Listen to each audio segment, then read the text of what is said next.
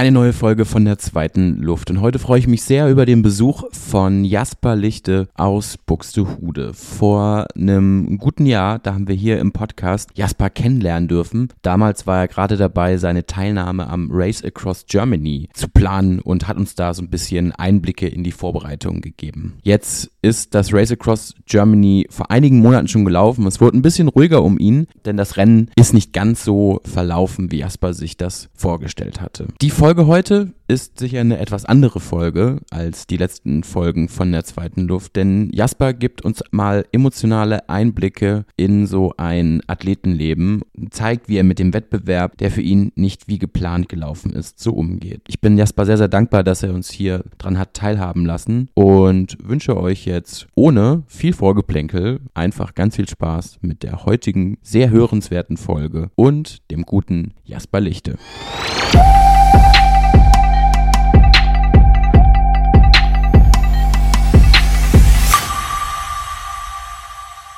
Eine neue Folge der zweiten Luft. Heute mit einem alten Bekannten, den ich vor gut einem Jahr schon mal kennenlernen durfte. Der gute Jasper ist bei mir. Jasper Lichte. Moin. Hallo, Jasper. Ja, hallo Felix. Hi.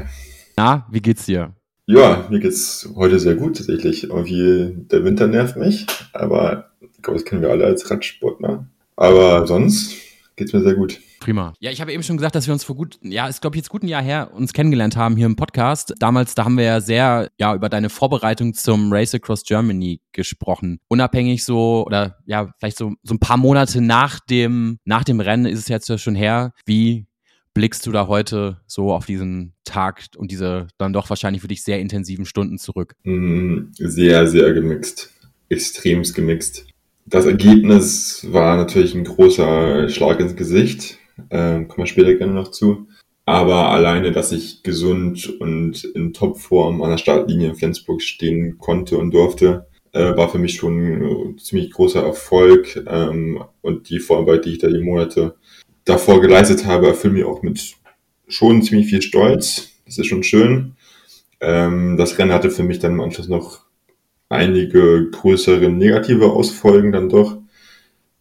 Deswegen einerseits ja, war es eine gute Idee, daran teilzunehmen, einerseits. Andererseits war es halt das Rennen selber jetzt keine wirklich positive Erfahrung. Hast du dich denn auf dieses Rennen ausreichend vorbereitet gefühlt? Ich frage so platt, weil ich, naja, die Distanz, die glaube ich, waren es 1100 oder 1200 Kilometer Flensburg bis Garmisch bis heute immer noch puren Wahnsinn finde. Aber hast du dich denn selber so, wenn du mal in dich hineingehorcht hast, also an dem, zu dem Zeitpunkt zum Start des Rennens gut körperlich vorbereitet gefühlt? Körperlich auf jeden Fall, gar keine Frage. Da war ich auf jeden Fall, was meine Radsportform anging, ähm, noch nie so fit wie am 7.7., wo das Rennen äh, stattgefunden hat. Das auf körperlich war ich auf jeden Fall bereit, ja.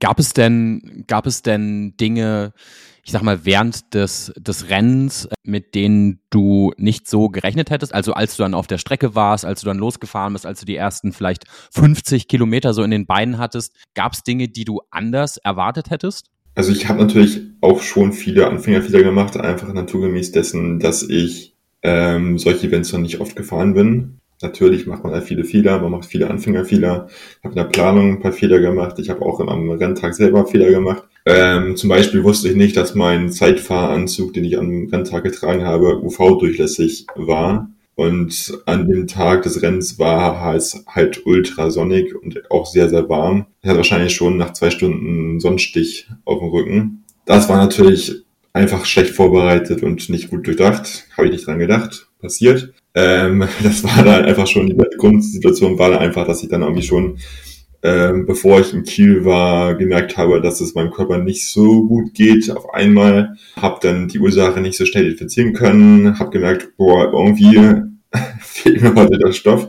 Mir ging es nicht so gut, habe ich da aber mit mir und mit dem Team und äh, einigen Gläsern gucken, Wasser, dann habe ich wieder hinbekommen, Blüte aufzufüllen. Aber klar, Anfängerfehler waren einige dabei du warst dann unterwegs, aber, aber wie, wie hast du denn gemerkt, Mensch, irgendwie so, ich merke so, dass so die ersten Dinge vielleicht nicht passen und jetzt sind wir hier ja im, im Zweite Luft Podcast. Und ähm, wie kamst du denn dann vielleicht auch, oder was hat dich dann vielleicht auch mental wieder ähm, nach vorne gebracht? Denn ich denke, wenn man so eine Herausforderung ja vor sich hat, würde ich mir das zumindest vorstellen, hat man ja auch mental dann relativ schnell zu knapsen, weil ich kenne das bei von deutlich kleineren Runden und, und Fahrten, da, da geht mir das sehr, sehr schnell mental an die Substanz und ich habe dann auch relativ schnell mit meinem Ehrgeiz zu kämpfen. Aber wie hast du es denn geschafft, da so am Ball zu bleiben? Ja, ich habe mir Etappen gesetzt. Ähm, zum Beispiel war klar, dass nach den ersten 100 Kilometern bei Kiel, Höhe Kiel, mein Team mit den Autos dazustoßen würde. Das war halt für mich, okay, die ersten 100 muss ich schaffen. Dann habe ich das Team, dann wird alles einfacher. Ähm, dann war das nächste Ziel irgendwie bei Kilometer 160, 170. Irgendwie würden meine Großeltern am Rand stehen und irgendwie zugucken. Dann war für mich klar, okay, da muss ich vorbei vorbeifahren, dass ich kann den nicht umsonst irgendwie an die Strecke fahren lassen. Das ist ja auch irgendwie peinlich. Geht ja nicht. Dann war das Ziel, irgendwie die Elbe zu überqueren in, in Lauenburg. Dann habe ich halt so lang gehangelt, lang gehangelt und irgendwie immer wieder ein Ziel vor Augen gehabt. In Lauenburg war es dann irgendwie das Ziel, dass meine Schwester ähm, in Gifhorn an der Strecke stehen würde, bei Kilometer 200, nee, keine Ahnung, 400 oder so schon. Ähm, da dachte ich mir auch, nee, die steht ja jetzt schon irgendwie spät abends um 8 Uhr, 9 Uhr und wartete auf mich mit ihren Freundinnen. Kann natürlich sie auch nicht stehen lassen, ist ja auch peinlich. Ähm, dann war ich da, bin da vorbeigefahren, habe mich gefreut, dass sie dann da stand ähm, und habe mir dann gedacht, nö, jetzt kann ich auch noch in die Nacht reinfahren, bis es dunkel wird. Dann ist es dunkel geworden. Dann dachte ich mir, ja, kann ich halt auch wieder fahren, bis es hell wird. Das ist ja auch kein Problem. So, ähm, dann ist es hell geworden. Ähm, in der Nacht waren die harten, harten Berge dran, Kasseler Höhe, bisschen Harz-Ausleger. Die waren, die waren hart, aber war wirklich sehr kalt, überraschenderweise. Auch Anfängerfehler irgendwie mit der Kälte nicht gerechnet. Hab's dann irgendwie durch die Berge, durch die Nacht geschafft dann war okay, ist halt wieder hell. Jetzt habe ich ja eigentlich nur noch, was waren das, 300, 400 Kilometer also zu fahren. Das ist ja eine Sonntagsausfahrt, eine längere. Das kriegt man schon hin.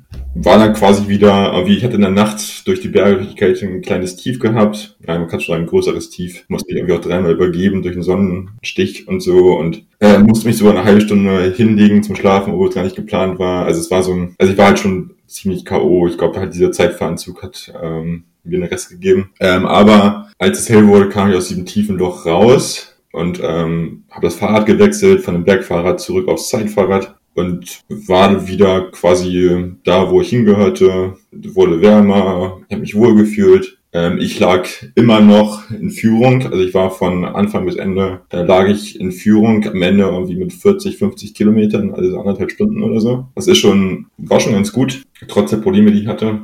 Und dann, ja, also zwei Stunden nach Sonnenuntergang, nee, sorry, zwei Stunden nach Sonnenaufgang, ähm, ist es dann halt passiert, dass ähm, ich in einem Moment, wo ich kein Auto ähm, hinter mir hatte, kein Geldauto hinter mir hatte, äh, mich ein ja, unbeteiligtes Auto, eine autofahrende Person mich mutwillig von der Straße abgedrängt hat. Ähm, dann bin ich aufs linke Knie gestürzt, weil ich im Graben halt ja, gefahren bin. Und ja, das Knie, die Knieschmerzen waren dann nicht auszuhalten, da musste ich abbrechen nach Kilometer 670 oder so, 680. Weißt du noch, in welchem, in welcher Ortschaft du da gerade warst? Ja, das war das letzte Dorf ähm, vor Bayern. Das war meine nächste, meine nächste Etappe war, okay, wenn ich in Bayern bin, dann bin ich ja quasi schon da. Du hast aber tatsächlich irgendwie 600 Kilometer tatsächlich geschafft, was ja schon echt der Hammer ist. Also ich weiß, das ist wahrscheinlich ein ganz schwacher Trost, aber für, für uns Normalsterblichen ist das schon echt eine eine krasse Leistung, vor allen Dingen, wenn du sagst, du hattest so körperliche Beschwerden, dann trotzdem noch durchzuziehen. Ja, da stellt sich für mich die Frage, Ehrgeiz ist schon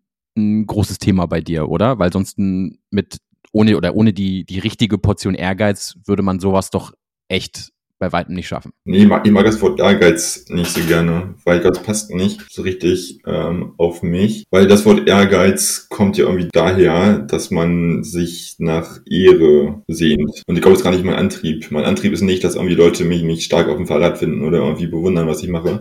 Das ist nicht mein Antrieb, glaube ich. Ähm, mein Antrieb ist einfach der Wettkampf. Ich mag es, mich mit anderen Leuten zu messen, mit anderen starken Leuten und irgendwie zu sehen, wo ich da stehe. Ähm, ob mich danach Leute cool finden oder nicht, das ist mir eigentlich relativ wumpe. Halt natürlich auch nicht komplett nicht, das kann ich auch nicht, nicht abstreiten. Natürlich gibt mir das auch irgendwie Validation, wenn Leute mir danach irgendwie Komplimente geben, klar, wird die so gehen. Ähm, aber mir ist viel wichtiger, ähm, dass ich das für mich mache und mich mit ähnlich starken Leuten messen kann. Das ist eher mein Thema. Vielleicht darf ich noch einmal auf diesen auf diesen Moment zurückkommen bei Kilometer 600. Ja, der Moment, wo da. 676 übrigens. Ja, ja, du, das ist, bitte auf die Feinheiten sind wichtig, aber. Zwei Stunden, nicht vergessen. Ja, total. Aber die, ja, jetzt, wenn wir auch bei dem Unterfangen mal wieder sind, ähm, was ja dann doch irgendwie ein, ein riesiger Schlag in die Magengrube wahrscheinlich auch ist, mal unabhängig von deiner körperlichen Verfassung zu diesem Zeitpunkt. Aber ja, wie blickst du kann man das sagen, heute auf, auf diesen Moment zurück? Kannst du dem, ja, kannst du der Person, die ja wahrscheinlich auch nicht angehalten hat an der Stelle, die weitergefahren ist, kannst du da irgendwie, ja, kannst du da ein bisschen Frieden mitfinden oder ist es für dich nach wie vor eine Situation, die dich dann doch mitnimmt? Ja, also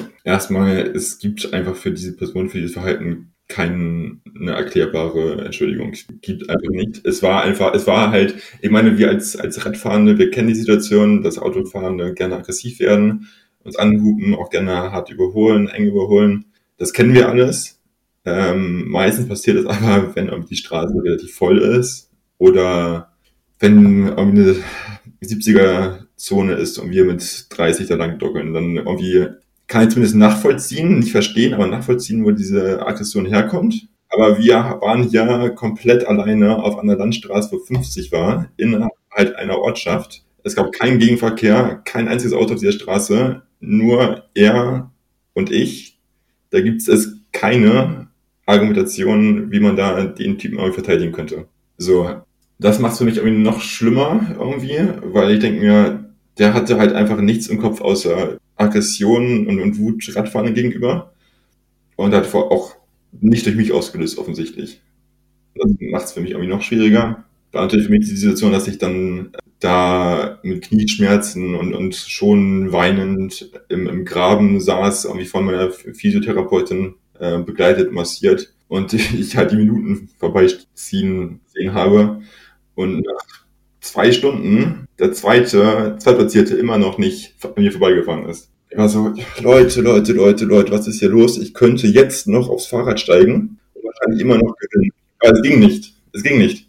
Und nach drei Stunden kam der erste Radfahrer bei mir vorbei. Und dann ging es mir erst richtig schlecht eigentlich. Das Positive an der Sache ist, du hast da ja nochmal vor Augen geführt bekommen, was für eine starke Leistung du da eigentlich an dem Tag abgeliefert hast. Also wenn du weil man ja wirklich mal in, wahrscheinlich in einer, in einer Renndistanz ist es ja doch anders, aber wenn du da wirklich mal siehst, was du da in diesen Stunden, wie viel oder wie viel Stunden du tatsächlich deinen, deinen Mitstreitern da abgenommen hast, ist ja schon, also nochmal maximalen Respekt und echt, ja, meine, meine höchste Achtung vor der Leistung. Das ist wirklich aller Ehren wert. Und deswegen, ja, freue ich mich, dass wir da heute drüber sprechen können. Ganz ehrlich. Und vielleicht auch nochmal kommen zu, zu dem, zu dem, du sagst, er wäre ein, ein, ein Herr gewesen oder ein Typ gewesen. Vielleicht da, da nochmal drauf zurückkommt, ähm, dass das natürlich am Ende einfach pure Körperverletzung ist. Da, da müssen wir nicht drüber sprechen. Und ja, wie du sagst, das ist ein Problem, das kennt man, aber in der Situation ist es, ja, ist es pure Körperverletzung, ist es mutwillig und dann hoffe ich auch, dass die Person dann doch noch irgendwie irgendwie ermittelt wird und dafür irgendwie gerade stehen muss. Punkt. Du sagtest ja schon, ja, dass das Ehrgeiz für dich das irgendwie das Falsche ist, dass Ehrgeiz jetzt nicht dein dein dein Antrieb ist. Vielleicht blicken wir noch mal weiter zurück, was was ja glaube ich beim letzten Mal oder hast du zumindest in unserem letzten Gespräch in unserer letzten Folge damals erwähnt, du kommst ja aus dem aus dem Rudersport aber vielleicht ja gerade so für die Langdistanzen, was hat dir denn der Rudersport gegeben, dass du ja so stark auf Langdistanzen unterwegs bist? Also der Rudersport hat mir auf jeden Fall mental sehr viel gegeben, da bin ich mir sehr sicher. Der Rudersport ist per Natura ein sehr, sehr, sehr intensiver Sport. Ich habe da schon alles erlebt. Ich habe etliche Male beim Rudertraining mich übergeben müssen, bei Wettkämpfen übergeben müssen. Ich hatte das Gefühl, ähm, teilweise nach Wettkämpfen ähm, ohnmächtig zu werden. Ich hatte Wettkämpfe, danach hatte ich zwei Monate lang Belastungshusten. Ich glaube, diese Trainingshärte kommt mir auf jeden Fall vom, vom Rudersport. Das, das ist klar. Mental ist aber auch ein Thema, glaube ich, einfach weil Rudern, Rudern wirklich schon ein sehr monotoner Sport ist. Gut, Radsport ist von Bewegung auch nicht wirklich interessant. Du drehst halt deine Beine ein bisschen, da ist Rudern halt schon ein bisschen spannender. Hast wenigstens noch die Arme mit, mit, dabei. Aber du siehst halt weniger. Also wenn du Leistungssport Rudern machst, siehst du halt maximal äh, den Hinterkopf von einem Mitrudernden vor dir. Und mehr siehst du nicht. Beim Radsport siehst du wenigstens noch irgendwie schön Landschaften im Idealfall. Also ich glaube, da mit vielen monotonen Stunden im Boot bin ich schon ganz gut vorbereitet gewesen auf so Ultradistanz beim Rennradfahren.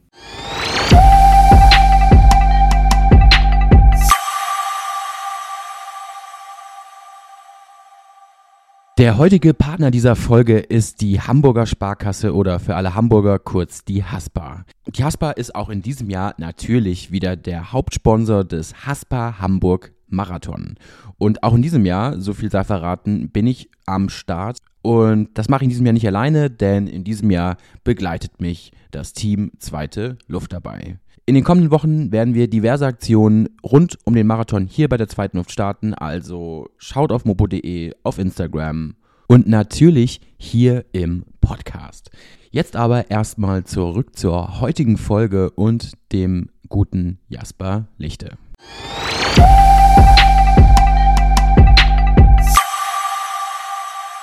Ja, jetzt vielleicht nochmal so als abschließendes zum Race Across Germany, nach so einem schweren, nach so einer schweren Geschichte oder nach so einem schweren Schlag, hast du danach geschafft, überhaupt wieder aufs, aufs Rad zu steigen? Und andere Frage, wie geht's deinem Knie überhaupt heute? Ist das wieder verheilt? Ja, und in dem Knie geht's, geht's gut. Das war auch, auch nur zwei Wochen gedauert. Das war kein großes Thema. Das war überstreckt. Der Sturz war gar nicht das Schlimme eigentlich. Es war eher die Sturzbewegung. Irgendwie habe ich im Sturz überstreckt und das hat mir Knie nicht gut getan. Also richtig schlimm war es jetzt auch nicht körperlich. Das war jetzt, müssen wir kein Drama draus machen. Dem geht's wieder gut. Deutlich schlimmer war es auf jeden Fall mental. Ähm, um einiges schlimmer. Ich hatte davor schon ähm, irgendwie Geschichten mit Autofahrenden erlebt. Ich hatte, äh, ich, bin eh auch politisch ein großer, großer Feind von, von, von der Erfindung des Autos. Also ich, ich bin einfach wirklich, man kann sagen, ich bin Autohasser, schon vor, vor dem Rennen gewesen und nach dem Rennen natürlich noch viel mehr. Ähm, nur ist es durch das Rennen nicht nur bei der, bei dem Hass geblieben, sondern hat sich auch eine Angst entwickelt tatsächlich ähm, ohne da jetzt zu emotional zu werden zu wollen. Aber ich hatte, ich kann mich an sehr viele dunkle, ängstliche Momente im Sommer nach dem Rennen erleben, ähm, wo mich einfach nur Autogeräusche irgendwie so hart getriggert haben, dass ich dann quasi fast schon lebensunfähig war eigentlich. Also ich konnte nicht durch Straßen gehen ohne Kopfhörer drin, weil mich Autogeräusche so hart getriggert haben, dass ich mich eigentlich verstecken wollte. Das war schon ziemlich heavy. Da haben mich viele Personen irgendwie rausgeholt. Ich habe es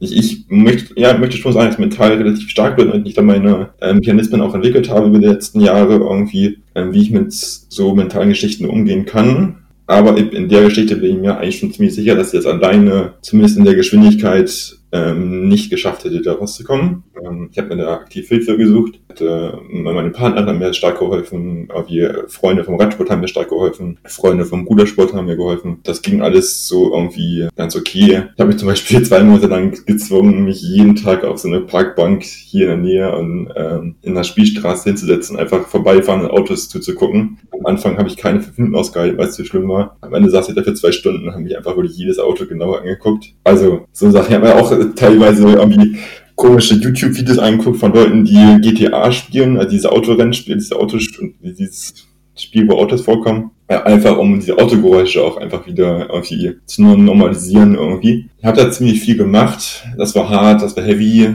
ging aber irgendwie. Bei der ersten Ausfahrt habe ich vor Angst geheult, daran erinnere ich noch. Ähm, bei der zweiten Ausfahrt nicht mehr. Bin die ersten Monate dann, glaube ich, nur Gravel gefahren, irgendwie im Wald hauptsächlich. Aber ging irgendwie immer besser. Und dann wurde ich immer mehr begleitet von, von Freunden äh, bei Touren. Und dann war die erste Rennradtour auf der Straße wieder dabei. Und dann hat das irgendwie alles gut funktioniert. Da hatte ich dann irgendwie mir das Ziel genommen, dass ich doch bitte ähm, Ende September wieder das machen möchte, was ich auf dem Fahrer liebe. Und das ist eine Bikepacking-Tour, einfach Freiheit genießen und irgendwo hinfahren, wo ich lang fahren möchte. Und zur Straße, das war so mein Ziel. Ich möchte bitte Ende September in der Lage sein, Bikepacking auf der Straße zu machen und mich dabei frei fühlen. So, und das habe ich geschafft. Dann war ich da äh, eine Woche in den Alpen unterwegs, auch relativ bescheuerte Distanzen. Einfach weil ich so glücklich war, es geschafft zu haben, wieder frei fahren zu können. So, das war toll. Und seitdem habe ich zumindest mit Autos kein großes Thema mehr. Ich habe ab und zu noch so die Momente, wenn so Autos ganz, ganz langsam, wie mit 20, 30 kmh über so Kopfsteinpflaster rüberfahren, dann kriege ich teilweise noch so ganz komisches Gefühl. Aber es ist selten. Und sonst, ja, Autos hasse ich immer noch, aber ich bin Radfahrer, ich glaube, das ist normal. Also Fahrt weniger Autos, Leute, bitte. Danke. Und kauft kleinere Autos, keine SUVs, danke. Das, äh, ja, bitte. Das kann ich total unterschreiben. Ja, ich möchte mich da gar nicht mit dir gleichstellen, aber ich finde ja immer die Situation Wahnsinn, wenn man dann doch irgendwo in der Gruppe mit, mit dem Rennrad unterwegs ist und dann irgendwie man in Zweierreihe fährt und dann da irgendwie diese engen Überholmanöver, egal wo, egal wie viel Platz ist. Die haben wir, glaube ich, sogar schon gemeinsam erlebt, meine ich mich sogar zu erinnern und dass man da, ja, dass da irgendwie das Verständnis von vielen Autofahrern oder einigen, wenn nicht alle bei einem, kann Namen scheren, aber viele Autofahrer haben da dann doch irgendwie zu wenig Verständnis und irgendwie, weiß ich nicht, nutzen das Auto da als, als Machtinstrument und das ist bescheuert, weil da hängen Menschen nebendran. Oder bringen sie andere in Gefahr und das, ja, kann ja ehrlicherweise keiner wollen. Kannst du dir vorstellen, irgendwann nochmal beim Race Across Germany teilzunehmen? Auf gar keinen Fall. Auf gar keinen Fall. Das hat aber, glaube ich, nichts unbedingt mit dem Sturz zu tun. Ähm, ich werde ja auch weiterhin irgendwie lange Distanzrennen fahren. Damit ich, das weiß ich, das werde ich auch dieses Jahr tun. Aber das Rennen nicht, das war aus meiner Sicht auch einfach zu schlecht organisiert vom Veranstaltenden her. Das, äh, es gab kein vernünftiges Briefing, beziehungsweise gar kein Briefing. Gefahrenstellen wurden nicht äh, Kennzeichen vorher kommuniziert. Ähm, ich kann mich daran erinnern, dass ich nachts mit 70 km/h auf dem Zeitfahrrad im Auflieger im Dunkeln in eine Baustelle reingerast bin. Muss ich nicht, muss ich nicht haben, so. Ich wusste vorher, dass das nicht den allerbesten Ruf hat in der Ultraszene. Da gibt's schöne Rennen in Italien, in Österreich, die da auch schon länger stattfinden und größer sind und wahrscheinlich deswegen auch die Möglichkeit haben, besser organisiert zu sein. Ich möchte auch niemandem jetzt einen großen Vorwurf machen. Aber dennoch fand ich das von meiner Sicht schon ein bisschen fahrlässig. Genau deswegen das Race for Germany nicht. Obwohl ich schon gerne irgendwie in einer Rennsituation gerne mal an diesem Ort vorbeifahren würde und einfach dann quasi im Mittelpunkt an diese, also einen Mittelfinger an ähm, diese Stelle zeigen würde, wo ich gestürzt bin. Das, das würde mich schon irgendwie befriedigen. Aber das brauche ich dafür auch nicht. Dafür muss ich nicht wieder mein Leben in Gefahr geben. Nee, das kann ich, das kann, glaube ich, jeder verstehen. Gibt es denn, aber was sind da, oder was sind das denn für andere Rennen, die du dann noch vielleicht im Blick hast? Oder gibt es andere, ich nenne es jetzt mal ein weites, weiter Begriff, Abenteuer, die du auf dem Rad noch erleben möchtest? Gibt es da noch ja, das Wort Abenteuer ist gut, weil ähm, ich habe jetzt gemerkt, ähm, ich brauche den Wettkampf. Wettkampf ist wichtig für mich und es gibt mir auch sehr viel. Ähm, aber jetzt nach den letzten Monaten, wo auch das Training schon gesunken ist, das Trainingsvolumen ist gesunken, meine Fitness dementsprechend auch ein bisschen gelitten hat, möchte ich jetzt fürs nächste Jahr, fürs Jahr 24, möchte ich mir jetzt nicht wieder so eine hohe sportliche Challenge setzen, beziehungsweise so ein sportliches Ziel setzen. Ich hatte ja wirklich das Ziel, den Streckenkreuz zu, zu brechen. Sowas möchte ich in dem Ausmaß dieses Jahr nicht mehr setzen. Einfach, weil ich, weiß nicht, ich brauche diesen Druck auch irgendwie jetzt gerade dieses Jahr nicht. Und ich habe auch die Fitness nicht von letztem Jahr, muss man ganz ehrlich sagen obwohl die wahrscheinlich relativ schnell wiederbekommen könnte. Darf ich da kurz, darf ich da ganz kurz eine Anmerkung machen, nur für die Menschen, die dich nicht kennen? Wenn du davon sagst, dass deine Fitness noch nicht so, nicht so groß ist wie letztes Jahr, kurz vor Jahreswechsel hast du mal kurz 250 Kilometer auf der Rolle verbracht. Nur so viel dazu. Ja, das war auch keine gute Aktion, das mache ich auch nie wieder. genau, also ich möchte das Wort Abenteuer hervorheben. Ähm, ich möchte einfach wieder Spaß haben auf dem Fahrrad. Das hatte ich nach dem Rennen äh, wirklich ein paar Monate lang gar nicht. Es wäre eher so, ich möchte mich zum Radfahren zwingen, um dann irgendwann wieder Spaß haben zu können auf dem Radfahren, weil auf dem Rad, weil mir das Radfahren schon immer sehr viel gegeben hat. Es ist für mich eine Möglichkeit, sich mit mir selbst auseinanderzusetzen, ähm, Freiheit zu genießen, meinen Kopf frei zu bekommen. Das ist so viel mehr als nur Sport. Und als dieser Safe Space, den ich auf dem Rad immer hatte, als der nach dem Sturz nach dem Rennen für mich weg war, weggefallen ist, weil ich mich auf dem Rad definitiv nicht sicher gefühlt habe, dann habe ich erstmal richtig gemerkt, oh, Mist, äh, Hilfe, ich brauche das unbedingt und nicht nur für Bewegung, sondern ich brauche das für mich und meinen Kopf. Und ich möchte es einfach genießen, möchte diese Freiheit genießen, möchte das genießen, was mir der Radsport gibt. Und das ist halt Abenteuer, das ist äh, Zeit in der Natur, das ist Zeit mit mir selbst. Äh, arbeite mit sportlichem Anspruch, dafür bin ich Leistungssportler genug um das weiterhin zu wollen, auf jeden Fall. Aber ich werde mir jetzt für dieses Jahr nicht wieder einen strengen Rekord vornehmen. Vielleicht nochmal die Frage, welche Rennformate, welche Abenteuer hast du denn für dieses Jahr noch geplant? Genau, also mein großes Hauptevent für die Saison 24 ist die sogenannte Elbspitze. Das ist etwas, das klingt erstmal wie so ein Dessous-Laden in Dresden. Und wenn man danach googelt, kommt das auch erstmal als erstes Ergebnis. Es ist tatsächlich aber ein Ultracycling-Rennen tatsächlich von Dresden nonstop ähm, auf einen Berg in den Alpen. Das ist jedes Jahr ein anderer Berg. Das findet ja auch schon 16 Jahre in Folge statt. Ähm, dieses Jahr ist es der Berg Die Drei Zinnen in den Dolomiten. Und dann geht es nonstop mit, ähm, ich glaube, 31 anderen Mitfahrenden von Dresden mit dem Endziel ähm, Die Drei Zinnen in die Dolomiten mit dem Rennrad mit Begleitfahrzeugen. Ähm, zwischendurch gibt es allerdings noch ähm, Bergwertungen und ich glaube auch eine Zeitfahretappe, wo dann Wertungspunkte vergeben werden, um am Ende dann auch als Sieger hervorgehen könnte.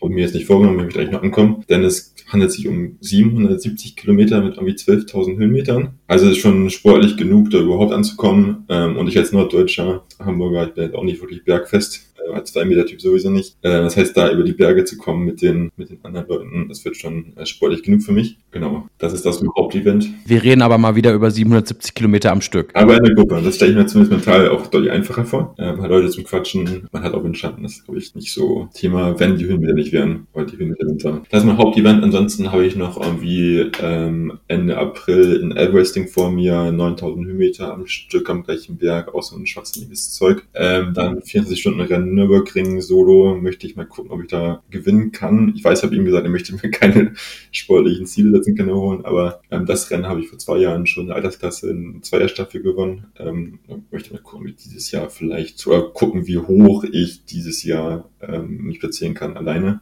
Jasper, ähm, danke für das wirklich tolle Gespräch. Ähm, hat mir großen Spaß gemacht, mal wieder. Und kann mir nur wünschen, dass wir dieses Jahr vielleicht mal gemeinsam auf dem Rad sitzen. Also, nee, ähm, sehr gut, mein Lieber. Das hat mich sehr gefreut und ähm, ich wünsche dir ähm, alles, alles Gute und ja, bleib gesund, kann man, glaube ich, wünschen. Super. Danke, ne? Danke, ciao.